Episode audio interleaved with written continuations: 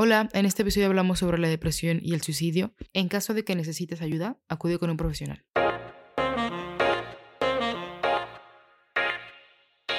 Hola, bienvenidos a otro miércoles de portavoz. En el episodio de hoy vamos a hablar sobre la depresión, así que les vamos a introducir de una vez a nuestra invitada, que es Connie Samaniego, maestra en ciencias con especialidad en psicología clínica, certificada en psicología positiva y certificada en ética. Bienvenida, Connie. Hola, buenas tardes a todas, a todos. Muchas gracias por la invitación. Estoy muy contenta de verlas, aunque sea remotamente. Eh, un abrazo eh, desde acá. Y, y pues yo encantada en lo que pueda apoyarles. Pues nosotras estamos muy contentas porque para darles un poquito de contexto, Connie fue nuestra maestra de psicología estando en la carrera y, y pues nos ha encantado lo que nos enseñó en la materia y demás, pues son muy interesadas en, en muchos temas que nos mencionó en la clase, nos quedamos con muchas ideas y con muchos conocimientos. Entonces, nos encanta el día de tenerte aquí y nos emociona bastante lo que, lo que nos vas a decir y las preguntas que te tenemos para ahorita. Entonces, yo creo... Y la nostalgia. Sí, la nostalgia. Yo creo que primero que nada queremos empezar, como bien el título del, del episodio lo dice, vamos a hablar sobre la depresión y qué mejor que definirla antes de entrar al tema sin, sin saber bien en qué estamos metiéndonos. Entonces, ¿tú cómo describirías la depresión? Bien. Eh, bueno, hay muchas definiciones de depresión, pero lo que voy a hacer es manejarles términos que todos podamos entender de una manera muy sencilla. Si entonces, a grandes rasgos, la depresión es, es un trastorno para empezar, si no, no es un, un estado de ánimo o un ratito que yo pueda estar teniendo, mal ratito, ¿sí? un mal rato, sino que es un trastorno. Y este está caracterizado principalmente por una profunda tristeza y un desánimo y también se, se ven alguna sintomatología física como dolores eh, en el cuerpo, dolor de cabeza, em, como falta de energía y como eh, puede encontrarse también como, como algún síntoma de esta, eh, la hipersomnia o en algunas personas que es ah, como dormir mucho, como tener mucho sueño. Pero en algunas personas también se puede presentar el insomnio, ¿sí? Eh, incluso en, hablando de género, de, de sexo, perdón, hablando de sexo, los hombres pueden manifestarla un poco diferente a las mujeres. Eh, las mujeres sí la manifestamos más dentro de las categorías de, del diagnóstico del DSM-5, por ejemplo, donde viene eh, tristeza, desánimo. En cambio, eh, los hombres, por la educación de género y por el entorno, han aprendido a manifestar la depresión en muchas ocasiones con síntomas como la irritabilidad, estar molestos, el consumir sustancias, ya sea alcohol, fumar en exceso, eh, entre algunas otras, y principalmente sintomatología física como dolores de cabeza o dolores en el cuerpo. Entonces, em, la depresión pues sí es un tema muy, muy amplio que espero podamos ir resumiendo poco a poco con puntos así como que más relevantes para algunas personas y, bueno, les digo, a, grandes rasgos es eso, baja autoestima, eh, falta de energía, desánimo, desinterés. Eh, y se nota, por ejemplo, cuando tú te emocionabas por algo y querías hacer las cosas y sentías esa energía de hacerlo y de repente esa energía y ese, ese impulso de hacer las cosas disminuye al grado que ya no te motiva eh, salir a pasear a tu perrito, ya no te motiva a salir con tus amigas, tus amigos, eh, ir a la casa de la abuela que te encantaba, por ejemplo, ¿sí? Entonces son cosas que, que se van a ir notando o podemos ir notando cuando ya hay una depresión. La depresión puede ser eh, hereditaria, incluso en niños se ha visto depresión ah, como eh, imitación de comportamiento. Si la mamá es depresiva, la niña, el niño puede aprender a comportarse como depresivo aunque no lo sea y posteriormente desarrollar una depresión, tanto por lo genético como por el entorno en el que se está desarrollando. Entonces, así como decir la depresión, de dónde surge, de dónde viene, pues bueno, tiene diferentes vertientes. Eh, una puede ser, por ejemplo, hormonal. Eh, podemos encontrar ya en el DSM5, en el CIE10, eh, que se habla de, por ejemplo, la depresión posparto, que es después de un parto, eh, el, movimiento de todas las hormonas, eh, neurotransmisores impactan en el estado de ánimo y, nos da una depresión. también en el, síndrome premenstrual podemos encontrarlo como algún, algunos movimientos también hormonales y de neurotransmisores y podemos tener toda la, toda la característica de una depresión, pero es en ese, en ese lapso. Eh, depresión que les decía hereditaria que puede estar eh, presente en nosotros y en determinado momento de nuestra vida aparecer. Eh, depresión por una falta de o una mala superación de un duelo, de alguna pérdida, la muerte de algún familiar, separación, divorcios, entre otras acontecimientos y, bueno, pueden ser diferentes vertientes, entonces todos tienen que tratarse con, bastante cuidado y, y, detectar de dónde surgen y los grados, puede ser leve, moderada y severa. Creo que algo muy importante que decías tú, Connie, es que es diferente estar triste a estar deprimido. Entonces, ¿cuál es la diferencia como principal o a qué podemos asociar la tristeza tanto leve como extrema a la depresión en sus diferentes grados? Sí, bueno, hay, hay ítems que te pueden marcar entre si estás teniendo una depresión o nada más es una situación, un episodio eh, que marca tu vida y que te hace sentir triste o incómodo. Sí, por eso es tan importante que cuando sintamos que nuestra vida dio un giro o que los familiares detectan eh, características que no son comunes en la persona, eh, buscar el apoyo de una o de un profesional de la salud mental, puede ser eh, psicólogo, psicóloga, psiquiatra, eh, incluso hasta si no, hay gente que dice, no, yo con psicólogo, con psiquiatra, no. Pues bueno, busca a tu médico internista o a, algún médico y, ya de ahí tal vez te den la canalización.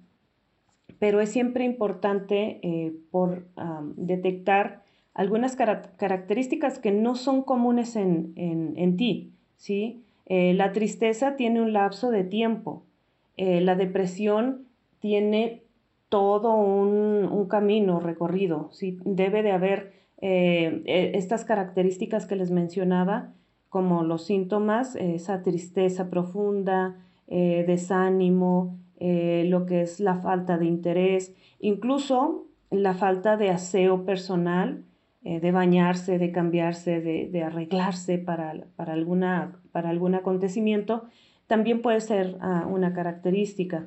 O el aumento en consumo de sustancias también puede ser una característica. Entonces, em, cuando detectamos que esto no lo presentó una tarde, la persona que llegó triste, desanimado y, y luego ya el otro día amaneció perfectamente, sino que está, es recurrente. Incluso en su diálogo podemos detectar eh, frases que dicen, es que la vida ya no importa, ya no tiene sabor, ya no la disfruto, ya sería mejor estar en otro lado. Eh, cuando empiezan a manifestar incluso verbalmente eh, estas características que les mencionaba, porque sí lo hacen. Y a veces hasta nos reímos. Sí, ay, ¿cómo eres payaso? Ay, ¿por qué dices eso? Y, y nos causa un poco de gracia porque no es común en estas personas que lo veamos. Entonces, cuando detectamos todo esto, lo más importante es acudir al apoyo de algún profesional o de alguna profesional de la salud mental. Justo ahorita que mencionas que tenemos que recurrir a alguien cada que empezamos a sentir un cambio en nosotros o en otra persona, muchas veces recurrimos en primera instancia a nuestros amigos más cercanos o si tienes una relación muy buena con tus familiares, a tu papá o a tu mamá, a tus hermanos. Y evidentemente son personas que a menos que sean un profesional médico, no tienen las herramientas necesarias para, pues, para apoyarte de la forma en la que realmente te puedan apoyar, no nada más, pues, existir. En ese aspecto, una duda que, que tenemos mucho es cómo podemos hacer nosotros como amigos para, una, detectar bueno, creo que ahorita lo acabas de mencionar, más que nada, una cosa sería dirigirlo como al médico, pero si esta persona, por, así decirlo, no, no cree en los médicos o simplemente tiene el estigma que hemos tenido en la sociedad de que la depresión no existe o que es algo de exagerados, ahí, ¿qué es lo que recomendarías siendo un amigo, siendo un familiar, siendo un conocido de esta persona? Bien, fíjate que se va a escuchar eh, mal decirlo de, de, de mi boca, pero siempre es bueno tener un amigo psicólogo o un conocido psicólogo. Siempre, siempre, siempre, porque es, tú ves algo en algún familiar, en algún amigo, y lo primero que puedes hacer es decir, oye, es que yo tengo un, un amigote, una amigota que es psicóloga, si quieres le pregunto. O sabes qué, eh, yo conozco a una psicóloga que me dio clases o yo conozco a un psicólogo que me está dando clases ahorita y, justo hablábamos de eso en clase y pues si quieres te paso el número. O sea, es siempre tener eh, a la mano eh, una, una recomendación. Si es como, por ejemplo, de que vas con tu amiga, con tu amigo y dice, no, es que voy a ver a, a mi crush. Sí, voy a ver al chico que me gusta, a la chica que me gusta, y qué es lo primero que haces. A ver, ¿cómo te ves? Y ten el chiclito para el aliento o la pastilla para el aliento. Y a ver, este, ¿sí? Es exactamente lo mismo, pero ya traes tú la herramienta para proporcionarla al otro. Porque, porque si tú rompes con el estigma, em, es más fácil que el otro pueda, pueda abrirse, ¿sí? Eh, a mí me ha tocado muchos casos, principalmente con adolescentes, donde me dicen, ¿sabes qué? Eh, que son mis pacientes, y me dicen, ¿sabes qué? Eh, he platicado con mi amiga y con mi amigo de que estoy yendo al psicólogo y les he platicado lo bien que me siento y ya lo han visto y bla, bla, bla, y les pasé tu número, va, perfecto, ¿sí? Y entonces es una forma en la que tú vas compartiendo y rompiendo el estigma desde tu persona. Entonces no tiene nada malo decir, por ejemplo, oye, pues yo voy a terapia y, me siento bien. O sabes qué, yo fui a terapia alguna vez en mi vida y, me fue padre. O, o, me sentí mejor. O sabes qué, sufrí mucho por un año y en dos meses salí yendo a apoyo psicológico, por ejemplo. Pero si, por ejemplo, nosotros queremos ayudar a nuestro amigo, pero tampoco creemos o tampoco tenemos la herramienta para, apoyarle, pues entonces difícilmente vamos a, ser portadores de ese, eh, esa recomendación o ese bienestar. Sí, entonces creo que así lo más sencillo que podemos hacer es tener a la mano eh, el nombre, el teléfono y la referencia de un psicólogo, de una psicóloga, de un psiquiatra, incluso no pasa nada. Eh, tarde o temprano, espero que no, ¿verdad? Pero todos caemos por ahí. Entonces la idea es que tengamos a la mano siempre algo que proporcionarle al otro. No, no nada más palabras de que no, pues échale ganas, no es nada malo, este, mira, yo una vez así estuve y, ya ves, ando feliz. O sea, eso no ayuda. Eh, lo que sí ayuda es una herramienta real, tangible, para que pueda salir de esto. Yo quería traer este tema que no lo podemos evitar y es, pues, ¿qué está pasando que en esta cuarentena muchos están sintiendo que están cayendo en depresión? Híjole, una excelente pregunta. Fíjate que esto es verdad y tiene mucho que ver con el estilo de vida que estábamos llevando. Digo, eso desde mi opinión muy personal, ¿sí? Estábamos llevando un estilo de vida muy atareado. O sea, teníamos todos los tiempos ocupados. En la mañana de 7 a tal, en el gimnasio, de tal a tal, el desayuno y de tal a tal, la escuela. o sea, teníamos un, un programa lleno. Y en ese programa no cabía un espacio para mí, para estar conmigo mismo, para estar a solas con soledad. Y ahorita soledad es una desconocida que la siento como mi enemiga y no estamos acostumbrados a eso. Eh, el, estar añorando, la depresión, una de sus eh, características, como podemos explicarla, es el estar añorando y estar enganchados en el pasado, en lo que fue, en lo que me equivoqué, en lo que no hice o en lo que hice y ya no tengo. Y entonces, eh, cuando se viene esta situación donde tenemos que soltar todos nuestros hábitos anteriores, nuestras relaciones, nuestros amigos, eh, el antro, el estar en la escuela, el ver a los pavos reales, o sea, es, ya no, lo, ya no lo ves, ya no lo tienes. Y entonces estás añorando todo aquello.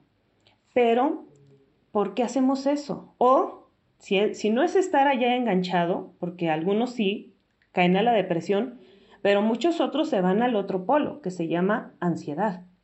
Y la ansiedad es estás enganchado pensando en el futuro, en lo que vendrá, en cómo voy a hacer, en qué voy a hacer, en cómo lo voy a manejar, en qué va a pasar. ¿Sí? Y entonces ahí encontramos dos trastornos muy comunes eh, actualmente, que es la depresión y es la ansiedad, el trastorno de ansiedad, que también es un trastorno. Y entonces no estamos aquí y ahora, porque lo que sucede aquí y ahora no me gusta, no me satisface no es algo conocido, me sacaron completamente de mi zona de confort. Y entonces hay personas que podemos o no podemos adaptarnos. Y, y entre más estemos enganchados allá atrás o allá adelante, nos va a dificultar el vivir el ahora.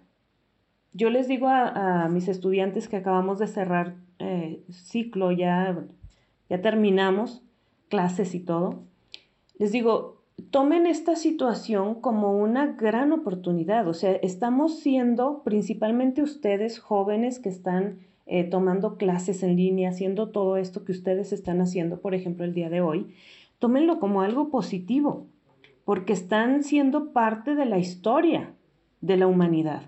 O sea, no de la historia ahí en el rancho o, o aquí en Nuevo León o allá en Durango, allá en Ciudad de México. No, no, no están siendo parte de la historia. Esto es un parteaguas entre lo que fue y lo que va a ser.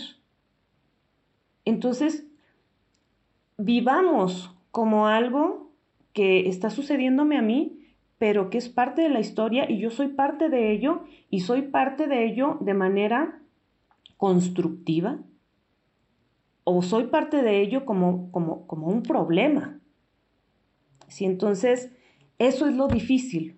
Por eso no, no encajamos, por eso muchas personas tienen depresión, por eso muchas personas tienen ansiedad, porque difícilmente nos estamos adaptando, que, que va a tener que ser, nos vamos a tener que adaptar.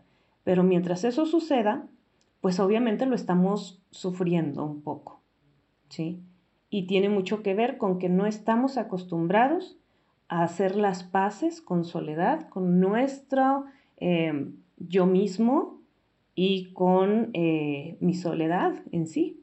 Fíjate que es muy cierto, porque siento que inclusive lo podemos ver como en las etapas que hemos vivido todos en general, como que en la cuarentena, que el primer mes o primeras semanas todo el mundo decía, vamos a hacer ejercicio, vamos a aprender idiomas nuevos y vamos a agarrar un montón de hobbies y era así como que estás, como tú dices, haciendo un lado esa soledad que estás sintiendo y estás creyéndote llenar de información y de actividades y de cosas para no estar en contacto contigo mismo lo que estás sintiendo y que no quieres sentir. Pones como que barreras con todas estas cositas para hacer a un lado y manejar en realidad lo que estás sintiendo. Sí, a mí me llama mucho la atención como en otros países eh, realmente se quedaron en casa. En México somos unos desobedientes. En otros países realmente la gente está en sus departamentos y, y viven literal en departamentitos, o sea, no tienen el jardín ni siquiera para, para salirse a, fumar un cigarro ahí, no sé, cosas de ese tipo. O sea, y están guardados y nosotros no lo estamos haciendo. Eh, eh, sí, sí, sí, estoy guardando la cuarentena, pero ahorita vengo, voy a tal tienda y, me doy la paseada ahí un rato, ¿sí? Eh, a comprar víveres. el otro día precisamente me dio muchísima ternura que me marca una mamá, es que mi niña tiene que ir, una adolescente eh, quiere ir a terapia y les digo, pues es que estoy, estoy atendiendo ahorita vía telefónica, pero es que es importante, maestra, por favor, atiéndame. Ok, te la voy a atender. Llega la chica y me derrito de ternura porque literal lo que quería era salir de su casa. O sea, quería ir a platicar es que vengo a platicar contigo porque me siento muy a gusto. Y yo, ok, pero ¿en qué te puedo ayudar? ¿Hay algo que te preocupa? No, todo bien, voy muy bien, fíjate que esto. Que...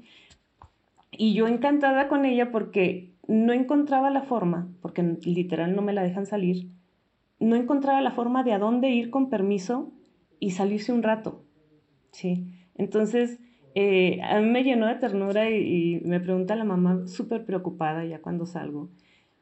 Es que, ¿cómo está? ¿Cómo la ves? No, muy bien, perfecta, como siempre. Este, no, ya platicamos, ya todo viene, tranquila, no pasa nada. así, pero en realidad es, es esa desesperación de qué hago, a dónde voy y, y, y me salgo. Y no lo estamos haciendo como en otros países lo están haciendo. Entonces, la cuestión es que no queremos esto. Comentaba el otro día con un compañero de ustedes, eh, estamos acostumbrados a que el estar encerrado en nuestra casa, en nuestro cuarto, es un castigo. Y lo vemos como castigo. Es que hasta cuándo? A ver, espérate. ¿Qué importa hasta cuándo? Quédate en tu casa. ¿Por qué? Porque es por bien tuyo, por bien de tu familia, por bien de tus abuelos. Quédate en tu casa. Pero es que ya estoy aburrida. Pero es que no es cierto. Es que el gobierno, es que los médicos, es que... O sea, entiende. Tú tienes que tomar esa decisión. Entonces estamos bien chiflados todos y buscamos todos los pretextos para salirnos, para culpar a todos y para no estar contigo mismo. A ver, ¿cuándo fue la última vez que te preparaste un café en tu cocina sin celular, sin música, sin televisión y te sentaste a tomarlo, a disfrutarlo?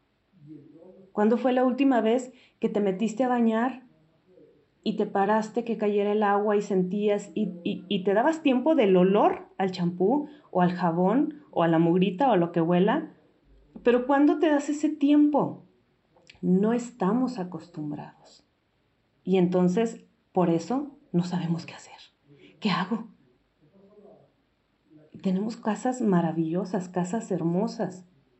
Y aún así, no nos gusta estar ahí. Entonces, esto es cuestión de conciencia. Tenemos que eh, avanzar en nuestro nivel de conciencia. Esto no va a cambiar. Esta es nuestra nueva realidad. Muchos no queremos escucharla, pero por lo pronto, lo que es el término del año, esta va a ser nuestra realidad. Acéptala. Y eso hacemos también, por ejemplo, con la depresión o con el trastorno de ansiedad. A ver, para empezar, no me niegues que vives con depresión. Es acepta tu depresión, acepta tu ansiedad. Y cuando ya la aceptaste, conócela, y entonces trabaja a partir de esto que tienes. Entonces, el día de hoy está en nuestra realidad. Conócela, haz las paces con tu realidad y trabaja a partir de esta realidad que tenemos el día de hoy. Y eso es lo difícil para muchos de nosotros. Sí, y aparte, bueno, cuando volvimos a retomar el proyecto, mencionábamos que esta nueva realidad nos lleva a enfrentarnos con nosotros mismos de maneras en las que no habíamos hecho nunca. Y que dentro de eso, no solamente éramos nosotros, porque en un hogar, independientemente de cómo sea tu, tu forma familiar, pues vives con otras personas a veces, o puedes vivir solo, pero cuando vives con otras personas, te enfrentas a que esas personas están enfrentando su realidad y tú. Entonces, es un es confrontar las emociones no solo tuyas, sino de la interacción que existe con tu familia, con tus amigos, con quien sea. Y entonces se vuelve algo complejo por lo, por lo mismo, porque ya no estás tú trabajando tu camino, sino estás añadiendo factores externos que no puedes controlar, más que como tú respondes, pero no puedes controlar lo que viene a ti. Ahí te queremos preguntar, una vez que identificas, porque creo que también cuando identificamos el sentirnos en depresión o en tristeza, a veces nos puede dar miedo el decir, bueno, estaré en lo correcto o qué significa para mí, porque precisamente no conocemos a fondo el, significado de la palabra o, de la situación. Dentro de eso, cuando estás tú solo o sola y entonces estás en un grupo familiar que a lo mejor no, no es presente, no está consciente con que, es un, que la depresión es un trastorno que se tiene que trabajar, ¿cómo comienzas a ayudarte a ti misma o mismo? Cuando identificas que, que puedes estar entrando en depresión o tienes depresión ¿Qué haces en ese momento? Bien, aquí tocaste dos temas, dos puntos mm, sumamente importantes. Uno, estás encerrado en tu casa, pero vivimos con personas. Y entonces otro golpe fuerte a nuestro ego es que te das cuenta que vives en una disfuncionalidad, que también el salirte todo el día a la escuela, salirte al gimnasio, salirte al, al café con las amigas, salirte a todos lados, era la excusa para no ver lo que no te gustaba en ese hogar, en esa casa. Y entonces, ahora tienes que estar ahí. Y entonces te das ese golpe con la realidad de que tu familia es disfuncional. Digo, familias perfectas, pues no las hay. Todas tenemos nuestros detallitos y todos tenemos nuestro carácter, papá, mamá, hermanos, hasta el perrito, ¿sí? O sea, el perrito lo veías cuando llegabas de, la escuela o del trabajo y, ay, qué lindo, qué bonito, un ratito jugaban y andale, ya váyase. Ahora no, todo el día está ahí. Y entonces empezamos a ver nuestros pequeños defectos que eran cubiertos, barnizados por el exterior. Entonces ese también es un golpe fuerte para nuestra estabilidad emocional y psicológica. Y otra cosa es esta parte de el, el aislarte. Una cosa es el aprender a vivir contigo mismo y disfrutar tu soledad y disfrutar tu espacio. Y otra cosa es cuando ya tienes una depresión, que tu mayor deseo es no tener contacto con los demás, no querer ver a los demás, el que los demás no te compliquen tu existencia. Entonces empiezas a aislarte. Entonces, este tipo de aprender a estar solo eh, no es lo mismo que desear estar aislado del mundo y de la familia y del resto. Entonces, es cuando decimos, eh, pues vas a tener que involucrarte tanto en lo familiar, pero también a disfrutar el estar solo. Y, esa es una parte muy eh, difícil a veces de distinguir, de que le preguntas a una mamá, ¿y cómo ha tomado tu hijo, tu hija eh, esta, esta situación? No, perfectamente, no sale de su cuarto. No, muy bien, duerme todo el día, casi toda la noche, no ha tenido problemas para dormir. Ah, ¿y cómo está comiendo? No, pues baja, come y se lleva todo lo que encuentra en la cocina y ya no salen todo el día. Ojo. Ojo, no quiere decir que haya hecho las paces con soledad y esté siendo feliz con la situación. Ese es un foquito rojo de que, a ver, ¿por qué no se relaciona? ¿Por qué no come en sus horarios? ¿Por qué está durmiendo tanto? Entonces, em, no siempre es fácil detectar la sintomatología de una depresión. Por eso muchas personas que pierden familiares por suicidio dicen es que yo no noté nada, es que yo no me di cuenta, es que no, no, no, no, no mostraba eh, intenciones de, a ver, ¿cómo que no mostraba intenciones de si no salía de su cuarto? No quería comer o comía muy poco. Salía con la cara hinchada, con los ojos hinchados y era eh, de que tú no, no lo querías ver. O sea, eh, no es fácil, no es fácil detectar todo esto. Por eso es bueno siempre tener una amiga, un amigo o un novio o novia que es a quien regularmente le confías cosas que no confías ah, en tu mamá, en tu papá, por mil de situaciones que existen. Pero siempre es bueno tener a un amigo, una amiga o, alguien cercano a quien tú le puedas contar oye, es que ya tengo una semana que me siento fatal, oye, sabes que no estoy durmiendo nada, oye, sabes que me está pasando esto, porque sí lo hacemos. Y, y que es lo que decíamos al inicio, que tu amigo o tu amiga tenga una herramienta para apoyarte, para ayudarte, porque regularmente es con quienes se platica, ¿sí? O incluso, chécale Facebook, o sea, literalmente podemos ver muchos elementos eh, en Facebook. Por ejemplo, yo veo gente súper tóxica y digo, ay no, esta persona ya la voy a bloquear o mínimo ya no la voy a seguir porque eh, está muy tóxica y, se siente y se contagia porque ya tengo ganas yo también de criticar a, alguien, no sé a quién, pero a alguien. Eh, y o vemos gente que realmente se le nota de que, ay, esta este ya tronó con la novia, con el novio, porque anda aventando mensajitos muy rarones, ¿no? O es, es, es algo que sí se nota, ¿sí? Por ejemplo, en, en lo que escribe, en lo que publica, incluso en sus fotografías de, de perfil. Entonces, sí se nota un poco. Y la idea es que todos eh, aprendamos a detectar eso para que no sea tan difícil y darnos cuenta demasiado tarde. Sí. No sé si creas que ahorita es como un buen momento para tocar lo del suicidio, porque me estaba checando notas y en las noticias estaba viendo ahorita que, que la ONU precisamente acaba de sacar hace un día que piden atención a tomar medidas de cuidar la salud mental, porque debido a la cuarentena, debido al encierro, mm, aumenta el, bueno, hay, una, hay un posible aumento de suicidio. No sé si crees que ahorita sea como un buen momento de...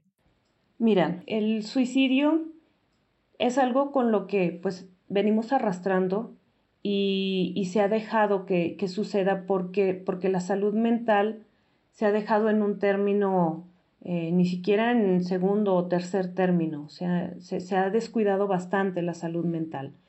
¿Y por qué? Porque está lleno de, mitos, de tabús, de, mentiras, de, también hay muchos charlatanes.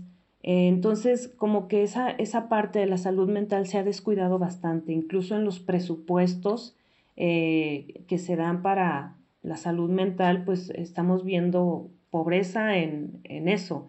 Entonces, aquí eh, la parte donde se descuida esa salud mental, que te digo, cuando estamos trabajando de forma regular antes del COVID, pues lo podíamos maquillar, lo podíamos trabajar de que me estoy sintiendo muy mal, pues me salgo con mis amigas y ya ese ratito se me olvidó. No importa que cuando regrese a casa vuelva otra vez todo eso a mi cabeza y me vuelva a sentir mal, pero sé que por lo menos tengo una salida mañana. Pero cuando se vuelve una rutina, cuando se vuelve tan cansado y no tienes esas, esas salidas, eh, cada vez vas entrando más. Imagínate que es como un hoyo, como algo profundo.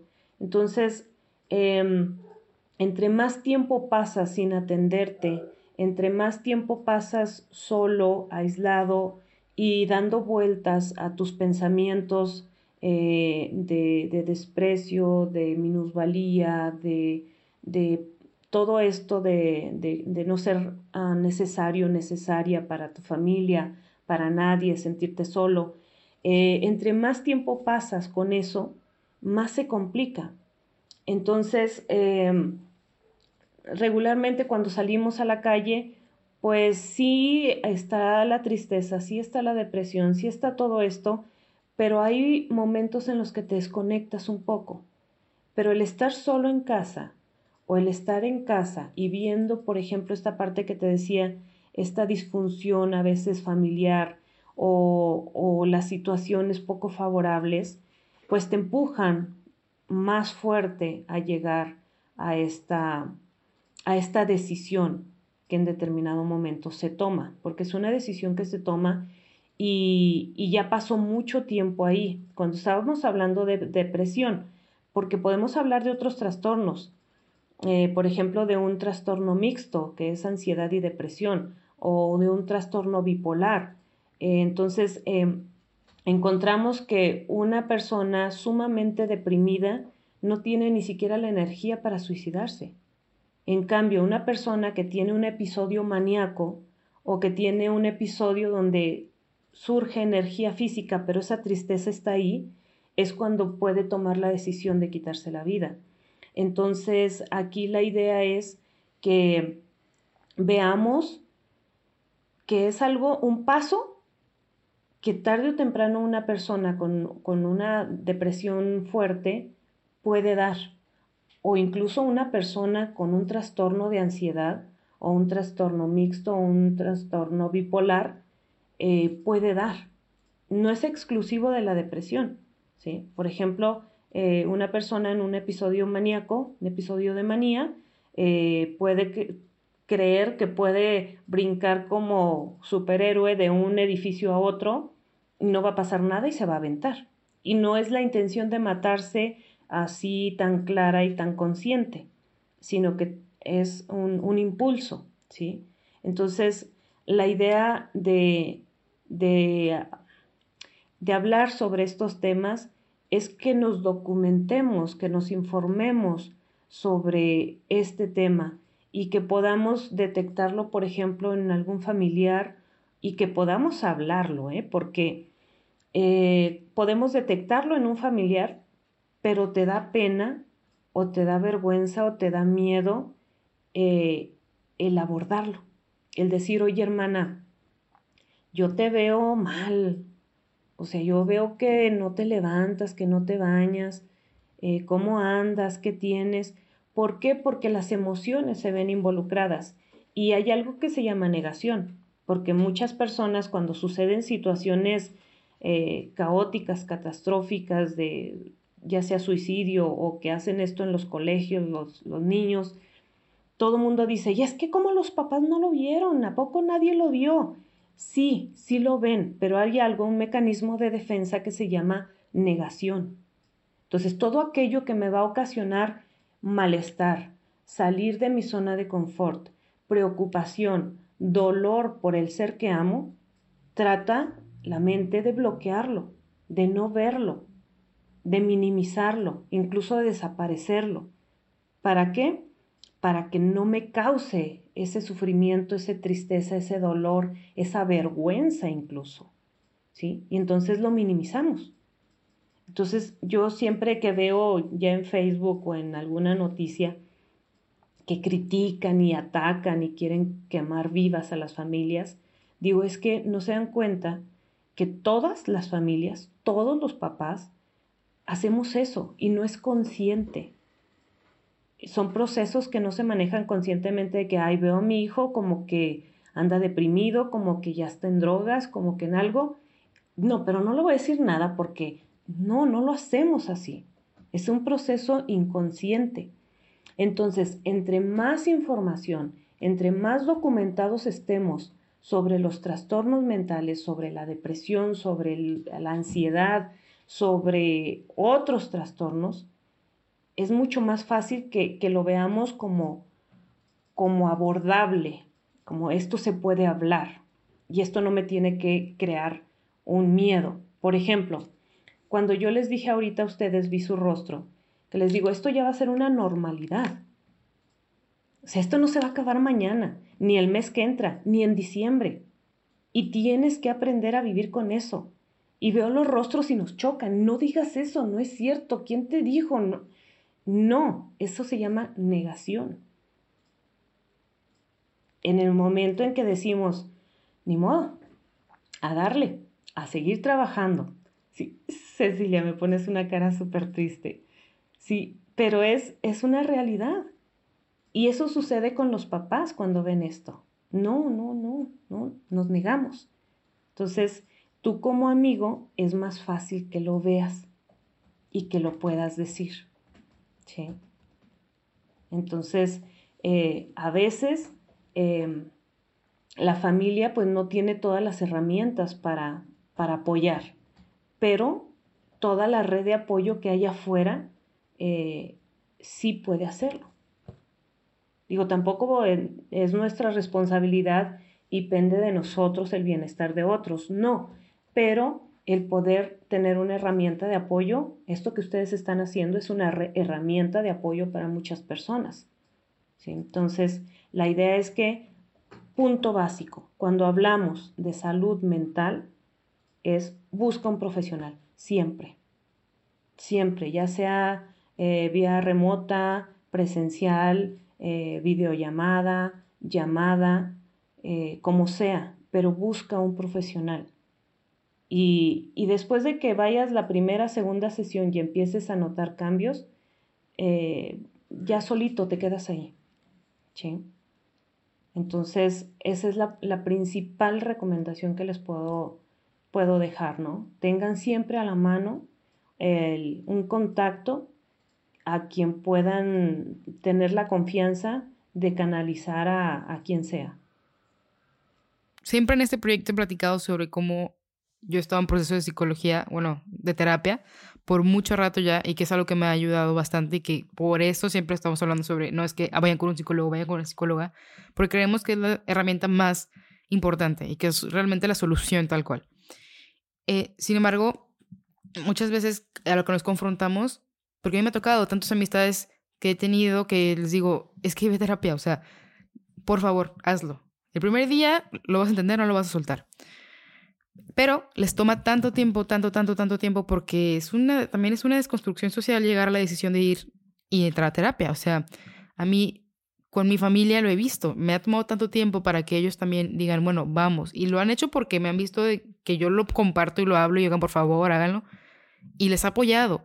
Pero es difícil llegar a ello. Y ahorita creo que, como dices, esto que estamos creando, queremos que sea una herramienta porque entendemos eso. Sabemos que no es sencillo de la nada llegar y decir, ya, entra a terapia. Porque también existen personalidades con tu terapeuta. Hay uno que te convence y uno que no te convence. Tuve un amigo que me decía, no, es que yo ya fui y no me gustó. Y yo, ¿cómo? Porque yo el día que empecé con mi terapia yo estaba encantada. Entonces le digo, pero ¿cómo? A ver, ¿qué pasó? No, es que me dijo esto y aquello. Y yo nada me quedaba pensando porque yo lo comparaba con mis propias situaciones y decía, es que, ¿sabes qué? Creo que no te llevas, no hacen un clic, no tienen que ser amigos, pero no hacen el clic de paciente, de paciente terapeuta. Y creo que más que nada nuestra, nuestra inquietud es el cómo empezar a nosotros abrazarnos de cierta forma para decirnos, está bien, ve a terapia. O sea, no es ningún problema tuyo, no estás loco, porque lo hemos visto mucho tiempo, mi propia mamá me lo dice, es que antes esto era decir que estabas loco, o sea, aceptar que ibas a ir al psicólogo era, es que está loco, está loca. Ahora, ¿cómo empiezas a abrazarte en ese aspecto? Si, si todo tu pasado, porque por ejemplo lo tomamos de la parte de los papás, ellos todavía les cuesta aún más el aceptarlo. ¿Cómo haces eso? ¿Cómo te abrazas de la nada y dices, sabes qué? Sí, estoy deprimido, estoy triste. El aceptarlo creo que es el paso más complicado en un principio, porque como dices, vivimos en una negación una negación durísima que, que aparte se ve afectada por factores todavía fuera de, de nuestras manos, porque algo que estábamos platicando en nuestra estructura del episodio de hoy era, bueno, es que también están las redes sociales, o sea, un chorro de, de repente, momentos que ves, una fotografía, un mensaje, una falta de mensaje, o sea, toda esa interacción son pequeños como alarmitas o, cositas que te, que, te, que te prenden y de repente ya ni siquiera entiendes tú en qué estás, no entiendes tus emociones, no entiendes qué pasó. ¿Cómo manejarías tú los factores externos fuera de nuestras familias, como ya lo mencionamos, a la red social, o sea, a la red social y al Internet en general? Sí, mira, aquí en esto que tú acabas de comentar, para empezar, sí, eh, cada psicólogo eh, tenemos una formación diferente y, obviamente hay pacientes que sí se enganchan y hay pacientes que no se enganchan. Y es, tiene mucho que ver con el tipo de personalidad que tenemos, ¿sí? Eh, por ejemplo, a mí me tocan pacientes que me dicen, no es que tú eres muy brusca, no te preocupes, mira, te voy a recomendar a una colega buenísima que, que yo creo que te va a ayudar un poquito más, ¿sí? Y hay pacientes que me dicen, no, a mí me gusta que me hables así como me hablas con la verdad y directo y que no nos tardemos tanto. Perfecto. Y se enganchan. Y hay gente que yo les parezco muy burda y muy mala onda y pues no se van a enganchar conmigo. Entonces sí, no te rindas a la primera, sí busca alguna opción, por eso hay diferentes ramas de la psicología y, y diferentes tipos de terapias y si no en la primera no encontraste lo que es lo tuyo, búscale porque seguramente ahí está. Otra cosa, em, los casos de éxito. Ahorita tú dices, bueno, a mí me fue bien a la primera y yo les echo porras y les digo que vayan. Ok, qué padre, pero ¿cuántas personas lo hacen? Los casos de éxito son de yo solo salí, yo con el ejercicio, yo con esta religión, yo con... Y entonces eso lo hablamos abiertamente porque no nos da vergüenza decir yo solo pude. ¿Sí? Y esos casos de éxito son los que hacen el boom en redes sociales, hacen el boom en, en, la comunidad, con los amigos, con la familia. incluso hasta decimos, mi hija sola pudo bajar de peso eh, sin nutriólogo, sin psicólogo, sin... ¡Wow! ¡Qué padre! Pero, es un caso aislado. Pero le hacemos tanta promoción, tanta fiesta, porque es un orgullo. En cambio, cuando vas a terapia es así como que, uy, alguien tuvo que ayudarte porque tú no pudiste y entonces lo guardas, lo tapas porque es vergonzoso. Entonces, entre más personas digamos, ¿sabes qué? Yo estoy aquí y yo estoy vivo, o yo estoy aquí y yo estoy sano gracias a un, al personal de salud mental y soy feliz y me da orgullo decirlo. Entre más personas lo, podamos decir, eh, va a ser más normal que suceda, ¿sí? Pero desgraciadamente en redes sociales, incluso hasta los memes, algunos me causan gracia, ¿sí? De, que ah, se ve como, como algo, como si fueras codependiente, como si fueras débil, como si fueras un enfermo. Y, y a mí cuando me dicen, es que van a decir que estoy loco. Ah, no, le digo, entonces yo no podría atenderte, porque yo atiendo a personas normales, eh, con situaciones cotidianas, con algunos trastornos mentales, pero ya lo que es una persona ya con una locura, por decirlo con ese término despectivo, pues no, yo no la atiendo. O anda en la calle o está en un psiquiátrico, pero no está aquí conmigo. Entonces siéntete tranquilo, tranquila, que si estuvieras loco, no estarías sentado aquí enfrente de mí. Porque no tendrías la conciencia de necesito ayuda o algo anda mal. ¿sí? Solo las personas sanas o con eh, conexión con la realidad o con busca de mejora son las que llaman o se sientan frente a un especialista de la salud mental para querer resolver. Quienes no tienen esa, esa parte, pues difícilmente eh, van a aceptar que hay algo mal. ¿sí? Entonces, eh, entre más podamos promover eh, los beneficios que se obtienen al momento de tratarnos, va a haber más gente que se atreva a ir, ¿sí? pero como le hacemos más promoción a la que sí pudo, al que sí pudo, al que no necesitó, al que yo solita puedo, sí, pero ¿cuánto te tardaste, Virgen? O sea, ¿10 años? Yo te lo hago en seis meses. ¿Sí? ¿Cuánto te tardaste? ¿Cinco años en superar a tu exnovio? Dame tres meses a mí. Dame tres meses y lo superas. ¿Sí? Entonces, eso es lo que tenemos que promover de que sí, bravo, qué padre que pudiste sola, pero pues te tardaste tanto. En terapia, así sales. ¿Sí? Entonces, esa es la idea. Y hay gente que nunca sale, ¿eh? Me ha tocado ver personas de 60 años llorándole al exnovio de la prepa. Así literal, literal. Entonces, pues, si te atienes a que tú solo puedes, pues ahí te vas a quedar. Así es que por eso les digo, en redes sociales ahorita lo que podemos hacer es, en lugar de que te claves en lo que te avientan, es tú promueve, tú avienta, tú contagia, ¿sí? Pero de cosas positivas, de cosas buenas, de cosas que te ayuden. Entonces, la idea es que empecemos a hacerlo los que sí creemos en esto. Y sí, es verdad, me ha tocado ver a pacientes que me dicen, yo vengo solo, vengo sola, me estoy costeando mi consulta con lo que encuentro, pero mis papás no se dan cuenta ni se van a dar cuenta porque me han dicho que eso no existe, que en su época con unos, ¿cómo se llama?, cintarazos se les quitaba la depresión y que en su época, y pues no, mejor eh, busco yo solo o yo sola. Entonces también la educación a todas las edades, a todas las personas, eh, creo que tarde o temprano puede llegarnos algo para apoyar a otros. Sí, es que siendo que un caso muy particular de las redes sociales, además de que si queremos que nos contesten o los casos que estamos viendo, estamos viendo como que la mejor versión de las otras personas y la comparamos con lo peor que nos está pasando a nosotros en ese momento.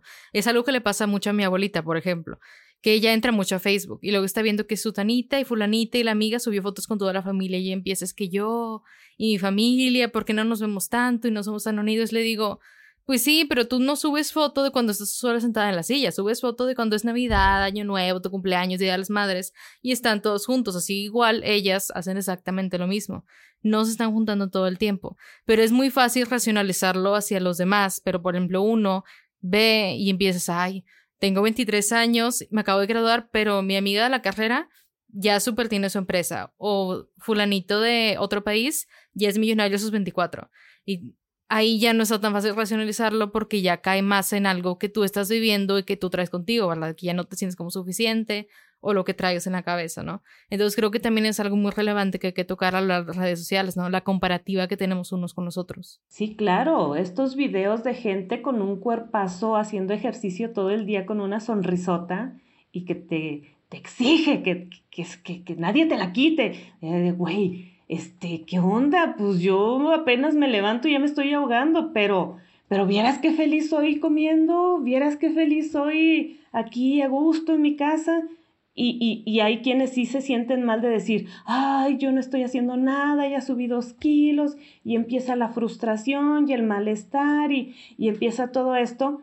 Y es lo que tú dices, sí, pues se la pasa haciendo ejercicio, qué padre, pero uh, cocina, limpia la casa, atiende al perrito, le limpia la popa al perrito. No, mi reina, ella tiene quien lo haga. Y, uno sí tiene que hacerlo. Sí tiene que hacer el desayuno, lavar los platos, eh, darle al perrito, limpiarle al perrito. Eh, si tienes hijos, pues atender a los hijos. Si tienes esposo, también que esté ahí contigo el esposo. Es, obviamente vemos así como que, mira, tengo una pizca bonito, bueno de mí, la voy a aventar como si fuera mi totalidad. Y no, en redes sociales eh, son lapsos muy pequeños, así como podemos hacer un superhéroe, una heroína con una foto o con un video de tres segundos, podemos hacer también a los peores monstruos eh, con eso mismo. Entonces, eh, yo sí defiendo mucho esa parte de que espérate, no te dejes llevar por la foto o por ese pequeño video, porque esa no es una realidad. Tanto a las personas que sacan estos videos de, de super éxito, digo, mm", digo, y no soy negativa ah, en ese aspecto, digo, mm, quiero ver más a fondo esta situación. Igual que cuando sale un lord no sé qué y una lady no sé cuál, digo, no, o sea, esta persona no es ese monstruo que nos están vendiendo. Tiene que haber atrás mucho, mucho por ayudar, mucho por hacer. Entonces, eh, sí, las redes sociales son, una, un, son un arma de doble filo. Como te pueden ayudar a construir, a motivarte, a superarte, también te pueden destruir, te pueden minimizar te pueden romper tu autoestima, te pueden romper absolutamente todo. Es esa parte que en redes sociales solo vemos un fragmento, el resultado. Bueno o malo, pero es eso. Me ha tocado estar en fiestas donde literal sufres pena ajena. O sea, a mí me daba vergüenza, me daba cosa ver lo que estaba sucediendo. Y al otro día veía las fotografías en Facebook y decía, ay, ¿por qué no me invitaron mejor a esa? Literal, la misma fiesta, pero en Facebook fue maravillosa. Maravillosa. Y en persona, neta, que me daba pena ajena lo que sucedía ahí. Entonces, es, aprende a distinguir y no te compares, nunca te compares, porque puedes tener tú todo lo mejor, pero si te comparas, eh, vas a minimizar todo lo que tú eres, todo lo que tú haces, todo lo que tú tienes. Entonces no te compares, sé tú. Sí, ten un punto de referencia, pero no te compares jamás. Sí, la verdad que el tema es enorme y ahorita lo que queremos trabajar es una herramienta por donde, una, invitar a las personas a, a invitar a trabajar en sí mismas y dos, a informar, o sea, informar del tema para las personas que viven alrededor de una persona quizás con depresión y que no sigan propagando el estigma de no, es que está loca o loco o no, de verdad está exagerando. Entonces, este momento ahorita, este, episodio es más que nada para eso.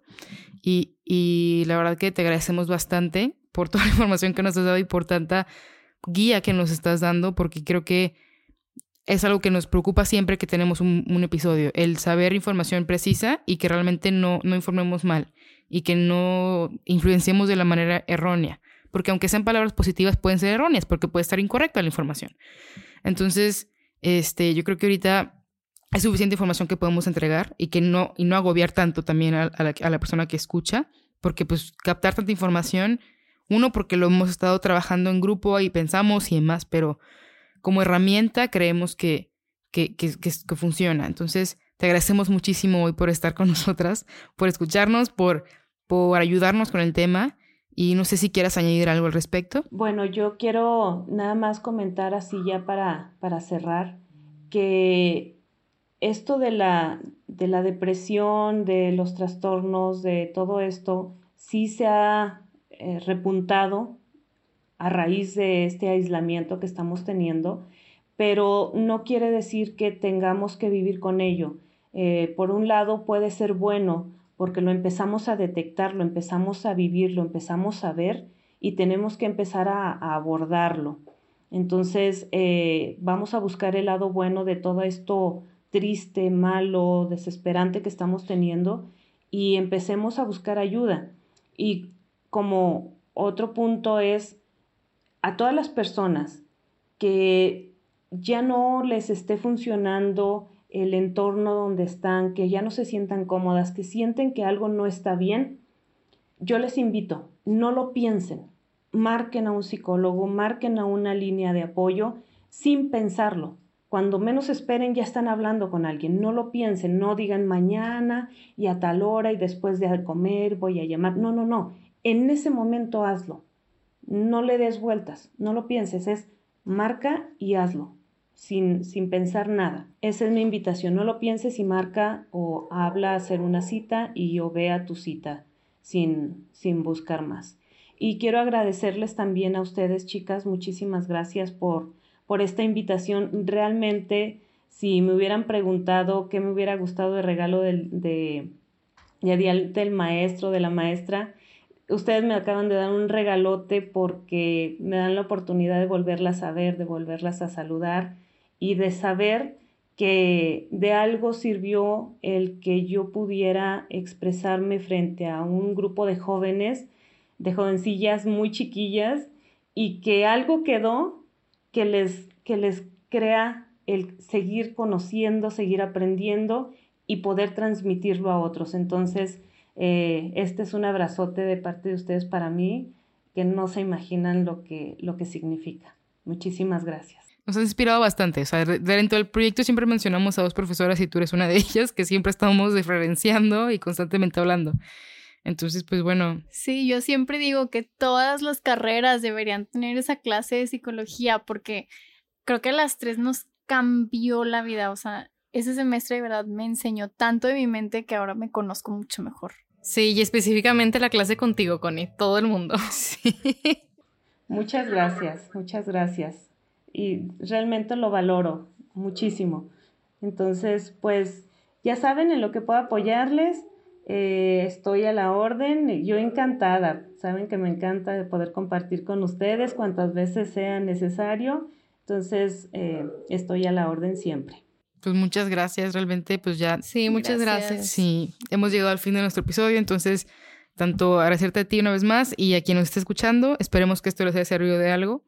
Y si sí, pues compártanlo para que las personas puedan escucharlo, porque es información muy valiosa fuera de otra cosa, de alguien también súper, súper conocedor del tema. Entonces, qué mejor que aprovechar esto. Entonces, bueno, hasta la próxima y muchísimas gracias por estar aquí. Bye.